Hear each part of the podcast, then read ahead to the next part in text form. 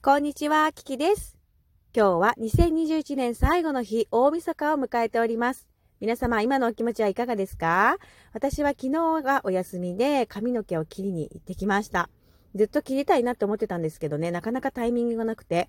で、やっと昨日切りに行くことができてすごい嬉しい。そして今日が仕事納めとなります。ね。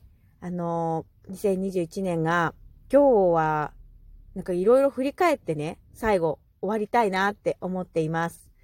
あのー、どんな年でした？皆さんはね。私はね、こう、新生活だった、本当に。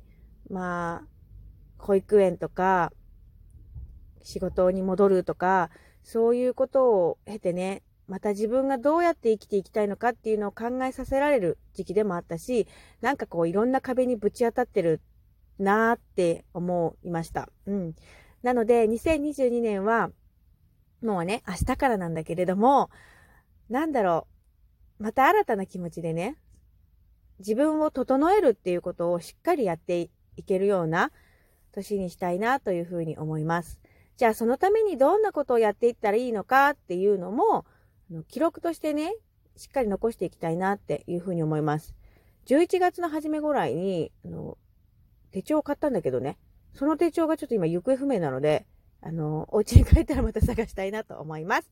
皆様も、ね、今年もね、トークとかライブ遊びに来てくださったりありがとうございます。どうぞ皆様、良いお年をお迎えください。Thank you so much, マハロラブ